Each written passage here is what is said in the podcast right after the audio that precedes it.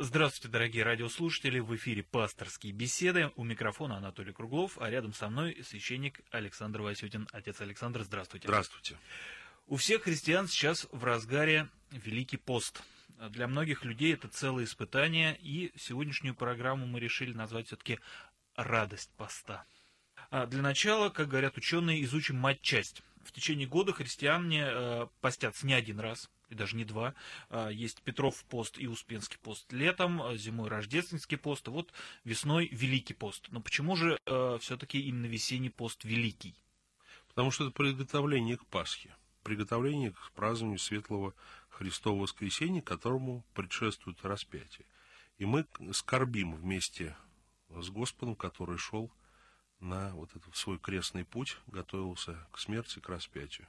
И потом радуемся его воскресению. Для многих, ну, наверное, для, честно говоря, мне кажется, для подавляющего большинства людей все-таки пост сводится к определенному режиму питания. Собственно, и в рекомендациях, то есть это прописано в первой строчке, да, когда можно есть рыбу, когда нельзя ничего есть, когда что, в чистый понедельник.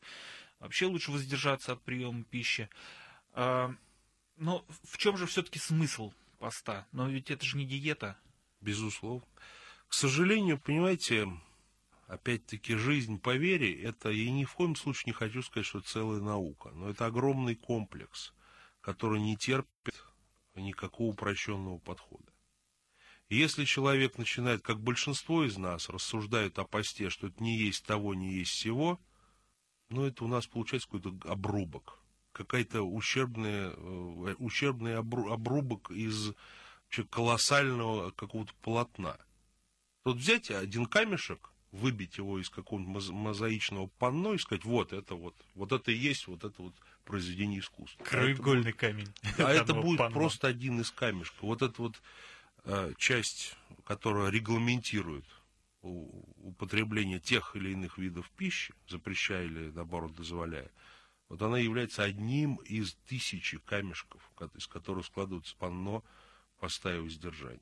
Пост состоит из, еще раз говорю, из массы вот этих камешков. Это и немногословие, это и воздержание максимально возможное от любого греха. Для ну, современного человека наиболее актуальны грехи словом. Это говорит о том, что человек максимально должен быть сосредоточен, внимателен ко всему, что от него исходит, будь то в словах, в мыслях, в делах и я бы добавил бы, исходя из современной интерпретации в эмоциях, тот эмоциональный заряд, который я в себе несу, и который со словами, с делами, с мыслями передается другим, он тоже очень опасен. Поэтому если во мне есть зло, которое сейчас называют абстрактно негативом, то я должен во время поста от этого не просто воздержаться, а попытаться от этого избавиться, чтобы в этот период, в эту, как мы говорим, четыредесятницу, то есть 40 дней, от меня это зло не исходило ни в словах, ни в делах, ни в поступках, ни в эмоциях. Но разве не должны мы к этому стремиться каждый день? Да, но пост это особенное время. Это особенное время, и та вспомогательная дисциплина ограничения себя в пище, но и не только в пище, а во многом очень другом, о чем почему-то принято забывать. Вот я тоже удивлен. Мне кажется, как раз, особенно сегодня, как раз вопрос еды, он, наверное, не самый главный в посте. Конечно. Потому что, ну, э, я, ну, обратите внимание, что во время постов, постов да, э, во многих э, ресторанах в меню появляется так называемая постная страничка, да, да меню. Да. А там блюда, извините, не менее изысканные. И чем, не менее калорийные. И не заметил. менее калорийные, чем э, скоромные. Да, и даже часто более калорийные какая-нибудь жирная рыба, скажем. Поэтому здесь вопрос не в том, что человек ест. Угу. Недаром Евангелие говорит не то, что в уста, то, что из уст оскверняет человека. Но, опять-таки, то, что в уста, если мы правильную иерархию выстраиваем и ставим пищу в соподчиненное, в подчиненное состояние угу. к тому все-таки, что у нас внутри, то тогда у нас картина складывается правильная. И пища играет вспомогательную роль не первостепенную, а чисто вспомогательную. Ну так какая тогда она должна быть пища? Ну то есть... Э, скудная. Скудная, да. простая. Простая, скудная, растительная, угу. если мы говорим о Великом посте. только лишь два раза дозволяется рыба. Это в празднике Благовещения и в праздник входа И то, наверное, не копченый осетр. Такой на два блюда длиной. Вот да, хотелось бы, хотелось бы, чтобы люди как-то все-таки придерживались. Но если когда мы читаем церковный устав, типикон называется на uh-huh. нашем церковном языке, вы знаете, там вот это вот э, указание, что на трапезе дозволяется рыба или рыбья, рыбья икра, или там вино дозволяется. Это вообще как, как где-то на полях, это так походя. Это, допустим, труда ради бденного меняются поклоны. То есть люди устали, вот, то есть это некий вспомогательный, это не предписание, которое требуется от всех. К сожалению, многие люди... А допущение? Уст... Да? Даже не пожелание. Типикон, знаете, это образец, но это типовой устав, uh который, так сказать, в жизни по нему всего не бывает и быть не может. Это то, на что надо ориентироваться. Примерно. Как и любая инструкция, как и любой устав шаг вправо, шаг влево, расстрел, такого нет. Вот если мы, допустим, купили какой-то электроприбор, читаем к нему инструкцию, как им пользоваться. Ну, ясное дело, что если я его не выключу и попытаюсь вынуть штепсель из розетки, то есть риск, что что-то не так сработает, и я испорчу этот электроприбор. Uh-huh. Поэтому все-таки я должен ориентироваться, но, но в принципе я могу, конечно, и вынуть.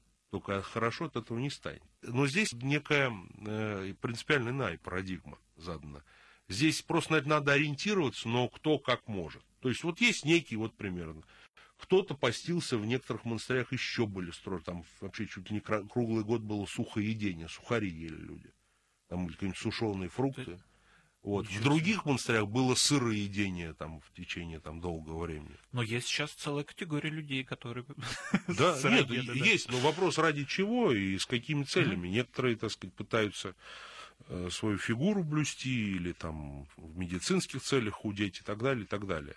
Вопрос ради чего? Вот я себя ограничиваю в пище во время поста. Для чего? Для того, чтобы исполнить устав, это будет смешной аргумент. Он неверный. Ну да.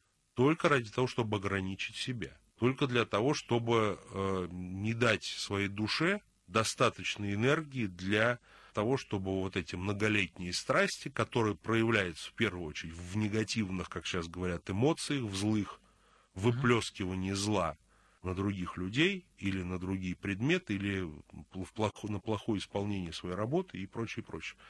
Чтобы это подавить, задавить себе. Если у меня тело ослаблено и не получает достаточного количества энергии, избыточного количества энергии, то, соответственно, эти страсти они не могут проявить себя. То есть вот такие, это некий меч, которым вот этому Змею Горынычу рубится три головы. Сразу, если не девять. В прошлой программе мы говорили о том, что человек перед тем, как э, приступить к посту, да, э, должен, э, как раз наступает прощенное воскресенье, должен попросить у всех прощения, сбросить вот это вот ермо вины перед другими людьми, ну, постараться, по крайней мере. Угу. А каким человек должен выйти из поста? Очищенным. Пост это... Но ну, это такое очень общее слово. Вот, оно не требует необходимого объяснения, экспликации.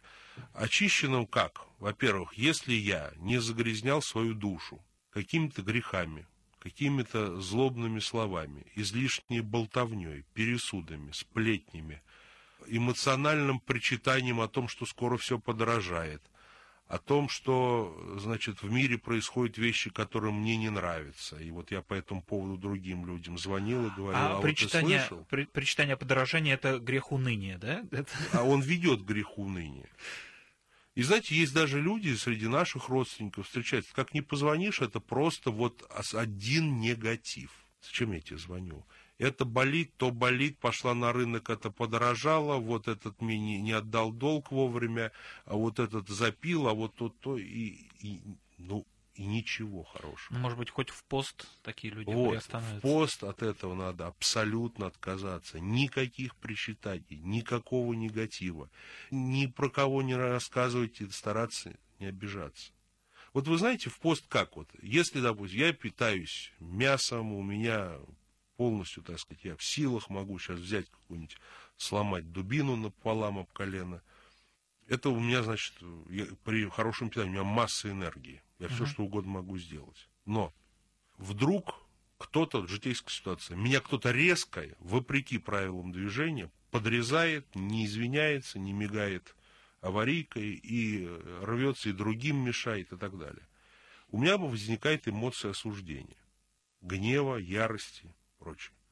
Если я вот сытый человек, хорошо поевший, у меня эта эмоция может сразу же перейти к делам. Я могу его осудить, я могу на него нарать, я могу э, позвонить там еще с кем-то начать его обсуждать, что он такой вот секой, не зная его ни имени, ни фамилии.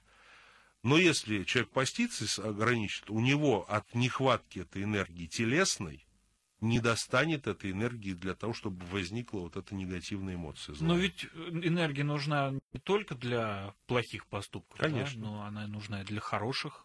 Для хороших. Ну вот полезно вспомнить Толстого, крейцерова соната, где он рассказывает о железнодорожных рабочих, которые прокладывают шпалы, рельсы таскали.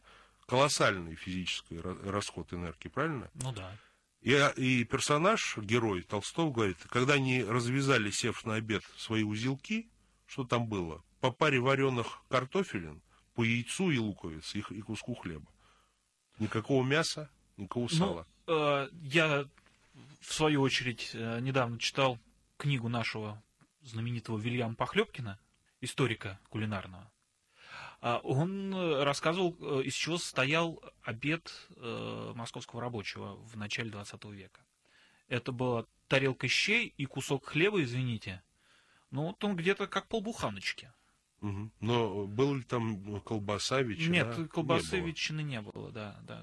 Щи и хлеб. Как говорят, щи да каша, пища наша. Да. И человек, и при этом люди таскали шпалы и рельсы.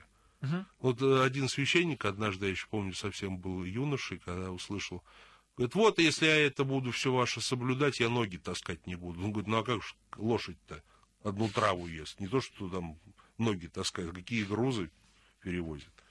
Действительно, в этом смысле тут э, ну, опять-таки, старым людям надо поститься со смотрением. И э, людям, у которых, может да. не все в порядке со здоровьем. Безусловно. И беременным. То есть бывают вот такие, как бы сказать, искажения. Старушка немощная начинает поститься по уставу и потом вызывает врачей. Угу. Этого делать не нужно. Это просто категорически, опять-таки, мы, к сожалению, опять сползли к, матери... к матчасти поста.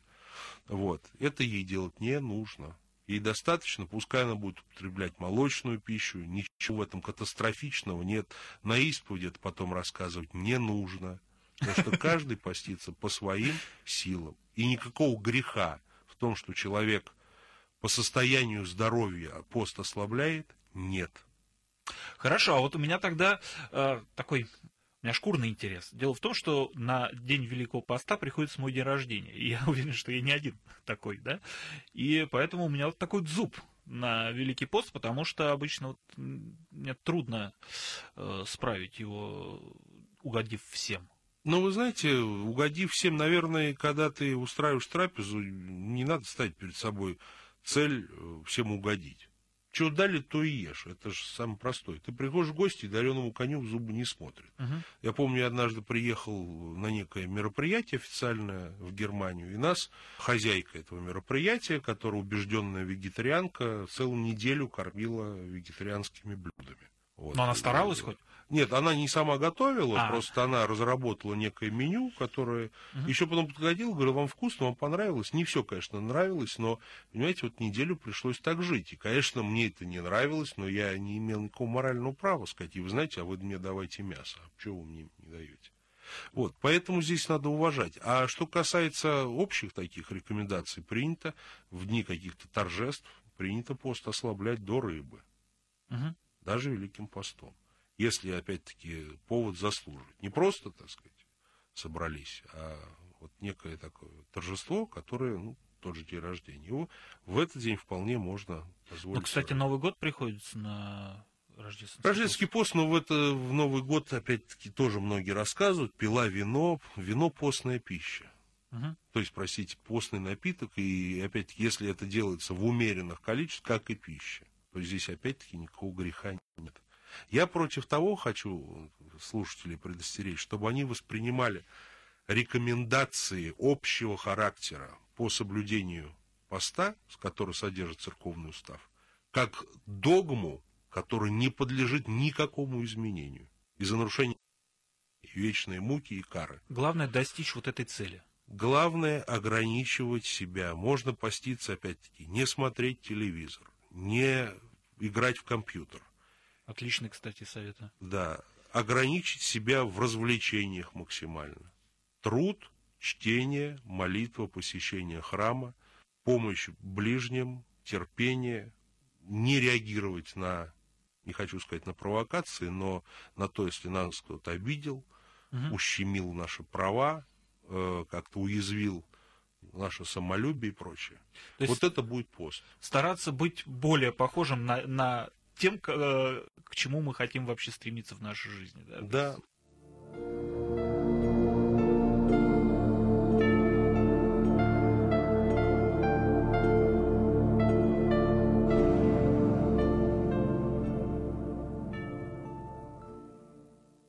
первый день Великого Поста в богослужении есть такая стихира, где сказано, что пост есть злых удаление, то есть удаление от зла. Угу.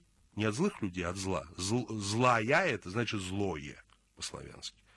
Вот это удаление от зла это самая первая и генеральная цель, для которой пост предпринимается. Совсем не ради того, чтобы не есть мясо, для того, чтобы разгрузить организм от животных белков, отдохнуть. Это все уже... Простите, Это уже советы диетологов. Фантастика, фантазии, да. Вот мне интересно, а, насколько отличается то, как пост соблюдают монахи да, и священники от того, как э, пост соблюдают э, миряне? Ну, опять-таки, вы понимаете, если... Монахи так особенно. Да, ну, монахи все-таки в монастырях кормят согласно уставу. Конечно, Э, я понимаю, что, допустим, солдаты в армии, угу. ну какой пост? Ну какой пост может быть для солдата в армии? Постоянная что дают, то, то и ешь. Если не, ну, голодным останешься. Угу. А извините, а там физические нагрузки. Можно понять и людей, которые в тяжелых работах находятся, те же шахтеры. Извините, им и полагается мясо есть, иначе они действительно у них от недостатка белка могут возникнуть проблемы со здоровьем, они работать не смогут. И это опять-таки ударит и по другим органам. Uh-huh. И устав церковный это прописывает, что для таких пост ослабляется. То есть ты можешь есть мясо даже, но ты при этом э, совершенно можешь не играть в гаджеты. Ты при этом можешь не осуждать, ты при этом можешь не сквернословить, что очень актуально в наше время, особенно в свете дебатов, так сказать, о запрете мата в кино или о его разрешении. То есть вот из таких э, каких-то ситуативно обусловленных нюансов складывается общая картина. То есть поститься можно и э, ожидать Великой Пасхи, так сказать, и даже употребляя какое-то количество, даже и мясной пищи, если это необходимо. Вот мне интересно, а, а возможно ли самостоятельно а, составить список своих слабостей и пороков, да? Ну, тут, я думаю, что люди, они сами знают, к чему они, ну, Только самые ну, для себя. самые грубые ну, тот же просмотр телевизора, там, тот, те, та же, может быть, интернет-зависимость, э, там, алкоголь, что-то такое, да?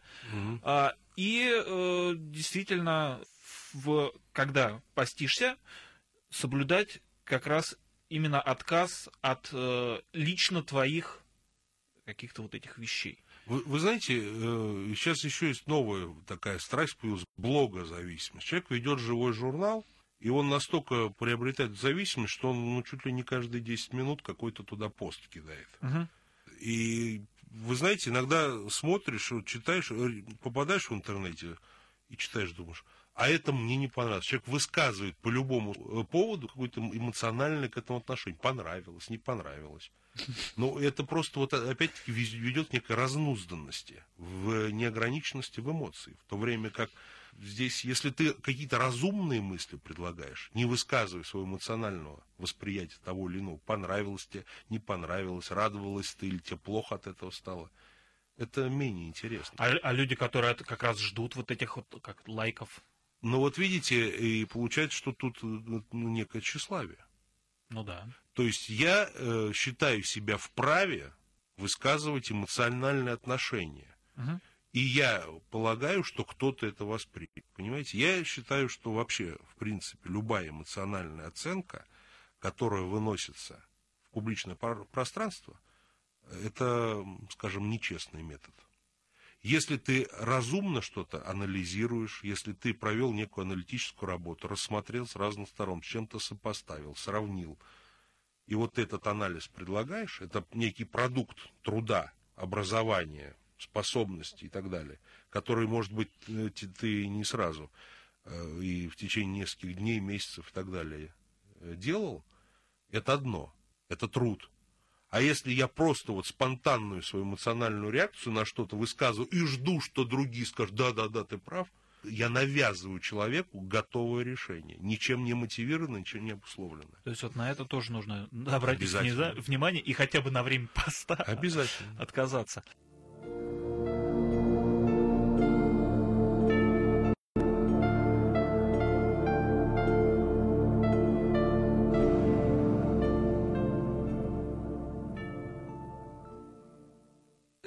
Еще одна проблема, с которой, я думаю, что многие сталкиваются.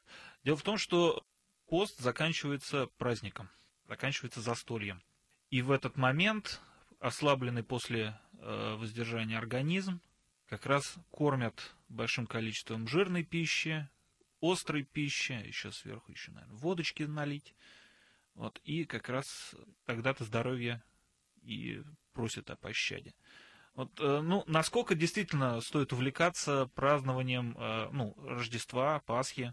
Есть просто какие-то традиционные да, э, способы отмечания, ну, блюд, блюда, да?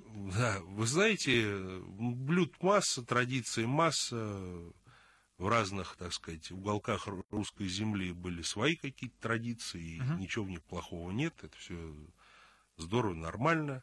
Единственное, я хотел бы вспомнить один гротескный рассказ из русской литературы о том, как Петр I хотел э, в кунсткамере заспиртовать некоего купца, который объелся на масленицу блинов и умер от этого. Потом хочешь вспомнить Лесковского Гуга Пекторалиса, который тоже в рассказе «Железная воля» объелся блинов и умер от заворота кишок. Угу. Просто чтобы доказать, что он сможет. Вот этого, конечно, надо избегать, таких, э, скажем, крайних примеров, э, воздержание должно быть всегда, и даже в Пасху. То есть любая чрезмерность или недостаточность – это всегда грех и ошибка. Поэтому и даже в день Святой Пасхи разговляться нужно тоже со смотрительностью, с осторожностью и соблюдать умеренность и в пище, и в питье. Ну, э, тем не менее, тело, да, э, это такая же неотъемлемая часть человека, такой же дар Божий, как и душа, да, человека. И забота о теле, мне кажется, не менее важная наша обязанность. И поэтому, э, когда люди э, рассматривают пост как диету, их тоже можно понять. Потому что ну, в этот момент мы еще сильнее хотим позаботиться о нашем теле. Вот, отчасти человечества, ну, отчасти человека. Наша природа человеческая. Наша природа человеческая, да. да. Вот, э, поэтому, ну, как бы, не, мне кажется, э, можно и не осуждать э, людей за это, потому что трудно требовать от всех людей жесткого соблюдения. Ну, мы уже об этом говорили, что есть послабление. Тем более, что, ну, насколько мне известно, во многих вопросах церковь часто очень идет навстречу верующим расписание э, поста, да, когда в какие дни можно э, употреблять ту или иную пищу, да, в чисто понедельник вообще, по-моему, нельзя, да, есть. Ну, это по уставу, это некий типовой устав. Но, тем не менее, э, это расписание, оно же не с потолка взялось. Безусловно, вот в том конкретном монастыре, в Малой Азии, существовал такой обычай. В каких-то еще монастырях был такой обычай. Угу. Но в то же время надо помнить, что в других монастырях был другой обычай. И, знаете, есть русская поговорка, в чужой монастырь своим уставом не ходят. Вот. У нас в русской церкви, к сожалению, такого многообразия уставов монастырских не, не возникло и не сохранилось. Но, например, вот, что мне известно, на Кипре имеется. Есть даже монастырь, где монахи едят мясо, согласно древним уставам. И так было испокон веков. То есть им можно? Конкретно, в этом конкретном монастыре был такой устав. Угу. В простые дни можно есть мясо не возбраняется. Мы знаем, что из, опять-таки, из лествицы преподобного Иоанна, что Иоанн Лествичник употреблял мясо. В то же время блаженный Августин, пятый век, никогда не ел мясо. И члены его монашеской общины, которую он в своем городе Ипоне, Гиппоне, э, где-то неподалеку от нынешнего э, Карфагена в Северной Африке, что члены его монашеской общины мясо не ели, но готовили и предлагали мясо гостям. Но, тем не менее, откуда взялись именно наши э, правила, да, что, значит, в Благовещении Престой Богородицы можно употреблять рыбу, в вербное воскресенье, в Лазареву субботу, разрешается икра. Да, даже. совершенно верно.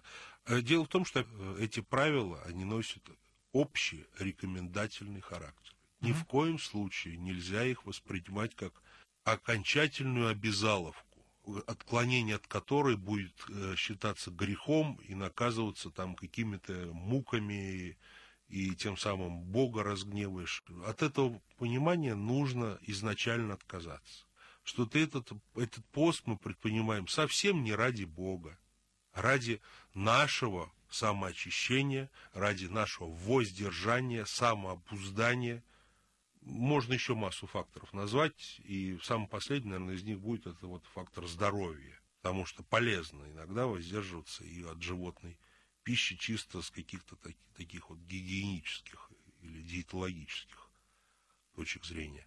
Но основная мысль должна быть другая. Тут, тут важно, что человеком движет, чем он мотивирует свое решение соблюдать пост. Я знаю людей, которые, вот, мужчин, которые соблюдают пост, потому что им жена сказала, давай, и они слушаются жену. Да, знаю таких, у меня вот есть есть такие да. люди, вот, но важно, чтобы не, не вот это все не, не сводилось к матчасти, как вы очень хорошо сказали. А какое, кстати, место в, э, во время поста э, отводится молитве?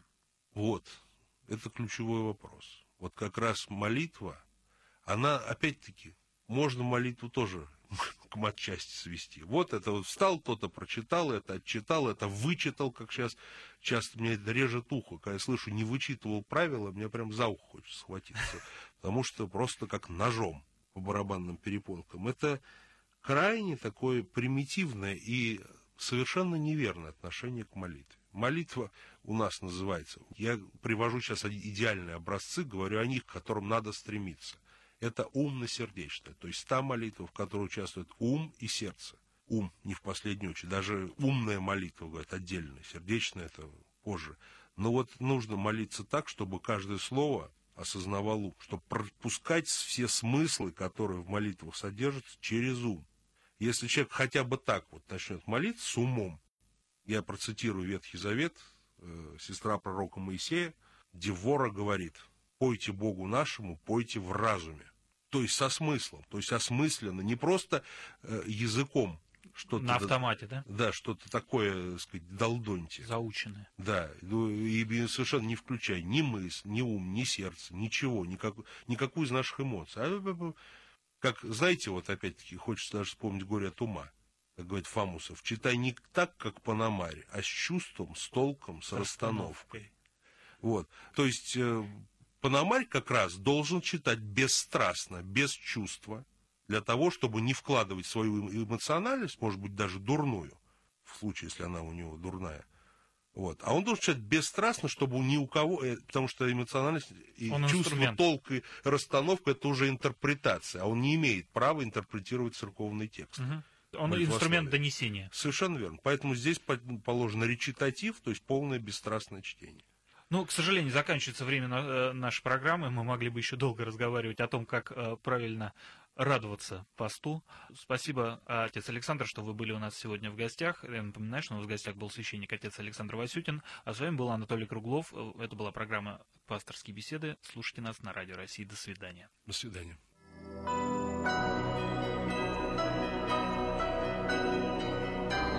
Вы слушали программу «Пасторские беседы» из цикла «Мир, человек, слово».